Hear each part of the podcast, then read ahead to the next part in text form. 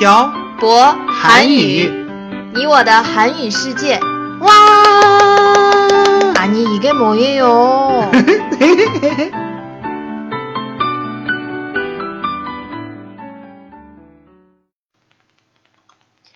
안녕하세요 여러분. 빡빡 한국어의 셔버쌤입니다. 안녕하세요 여러분 빡빡 한국어의 연동쌤입니다 사장님 아까 저희 스타벅스 커피숍에 갔다 왔잖아요 네, 거기서 회의했잖아요.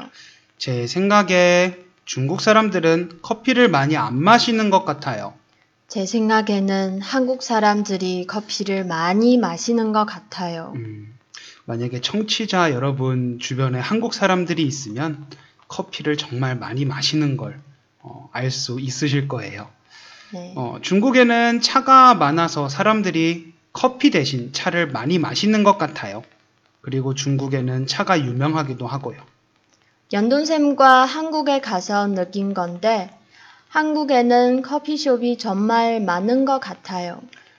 커피숍에서 파는 커피 말고도 믹스 커피라고 해서 간편하게 만들어 먹을 수 있는 그런 커피도 많고요. 사장님 저희도 샀었잖아요. 긴 봉지에 들어있는 커피요. 음, 음, 뜨거운 물만 있으면 언제든지 커피를 만들어 먹을 수 있는 그런 커피요. 어, 이렇게 간편하게 커피를 타 먹을 수 있기도 하고 생활 속에서 쉽게 접할 수 있어서 한국 사람들은 어릴 때부터 커피를 많이 마셔요. 저도 고등학교 중간고사, 기말고사 준비할 때부터 마셨어요. 저는 커피를 마시면 밤에 잠을 못 자서 잘 안 마시는데, 연돈샘은 매일 한 두 잔씩 마시잖아요. 마시면 정말 잠이 안 와요? 이미 몸이 커피 한두 잔에 익숙해져서 안 마시면 잠을 견딜 수가 없어요. 그래서 사장님 고향에 갈 때 꼭 커피를 챙겨가잖아요. 그러고 보니 그렇네요. 음, 연돈샘은 여행 갈 때 꼭 커피를 챙겨가요. 챙겨갔네요. 음. 왜 그래요? 음, 커피를 안 마시면 졸리니까 꼭 챙겨가는 거예요. 한국은 정말 시골이 아니면 커피숍이 꼭 있어요. 사실 시골에도 커피숍은 아니지만 커피숍처럼 커피를 파는 곳이 있어요. 그걸 다방이라고 해요. 차나 커피를 마시면서 앉아서 이야기를 할 수 있는 곳이에요. 연돈샘 다방에 가봤어요? 아니요, 다방에는 안 가봤지만 별다방에는 가봤어요. 별다방이 뭐예요? 음, 어디예요? 새로 생긴 유행어인데 스타벅스의 앞 스타가 별이라는 뜻의 영어잖아요. 음, 그래서 젊은 사람들은 스타벅스를 별다방이라고 불러요. 음, 지난번 설날에 연돈샘 집에 갔을 때 친척 어른이 음, 어른들이 어른들이 음. 설날 음식 준비하고 계셔서 그때 우리가 커피를 사 가잖아요. 네 그때 아메리카노 다섯 잔인가 여섯 잔 사갔었죠. 생각해 보니 할머니도 커피를 드셨던 것 같은데 한국에서는 나이 많이 드신 분들도 음. 커피를 많이 드시는 것 같아요. 저 서울 집에 가서 커피가 마시고 싶을 때 할머니한테 달라고 하면 할머니가 서랍에서 꺼내주세요. 할머니 서랍은 없는 게 없는 것 같아요. 음, 정말 다 있어요. 예전에 저 처음 갔을 때 그 서랍에서 용돈 늘어 쓰라고 돈도 꺼내 주셨던 것 같은데. 제가 항상 북경에서 한국에 갈 때 차를 사가는데 아무도 안 드세요. 왜 안 드실까요? 커피 마시는 게 습관이 되기도 했고, 차를 마시려면 차 끓이는 도구 같은 것도 있어야 하는데, 집에 그런 게 없으니 안 마시게 되는 거죠. 음, 그럼 한국 사람들은 어떤 차를 많이 마셔요? 커피 말고요. 커피 말고 녹차나 보리차, 그리고 결명자 차도 많이 마시고, 보이차도 많이 마셔요. 아, 그리고 편의점에서 커피 원액하고 얼음도 팔아요. 제가 한국 가면 편의점에서 사먹는 그 커피 있잖아요. 저 그거 처음 봤을 때 좀 신기했어요. 음, 중국에는 없잖아요. 네, 중국에는 없죠.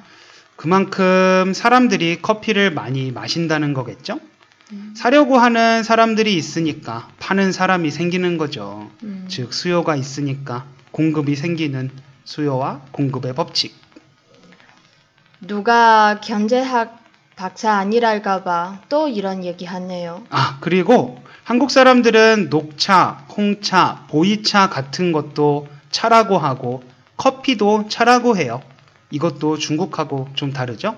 음, 생각해보니까 좀 다르네요. 음. 중국은 커피를 차라고 하지 않아요. 음, 그래서 한국 사람들은 밥 먹고 어, 우리 차 마시러 가자 라고 하면 10중 8구 커피 마시러 가자는 말이에요. 연돈샘은 중국에서 차 마시는 곳에 가본 적이 있어요? 네, 예전에 중국어 공부할 때 한국인들과 중국인들이 함께 언어 교류하는 그런 동호회 활동을 한 적이 있는데 그때 언어 교류하는 장소가 전문적으로 차를 마시는 곳이었어요. 한국어로는 어떻게 말해야 할지 모르겠네요. 중국식 다방이라고 할까요? 느낌이 어땠어요? 제가 갔던 곳은 어, 정말 고급스러운 곳이었어요. 음, 그런데 가격이 비싸지도 않고 장소도 넓고 어, 회의 같은 거 하기에 정말 좋은 장소였어요. 다른 곳에도 가본 적이 있어요?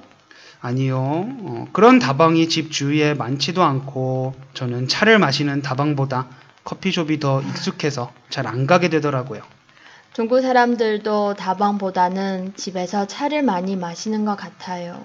음, 중국 음식이 엄청 기름진데 중국 사람들 중에 살찐 사람이 없는 것은 중국 사람들이 차를 많이 마셔서 그렇다고 예전에 들었어요. 음, 저도 차 마시는 습관을 좀 만들고 싶은데 차 끓이기 귀찮아서 잘 안 마시게 되네요.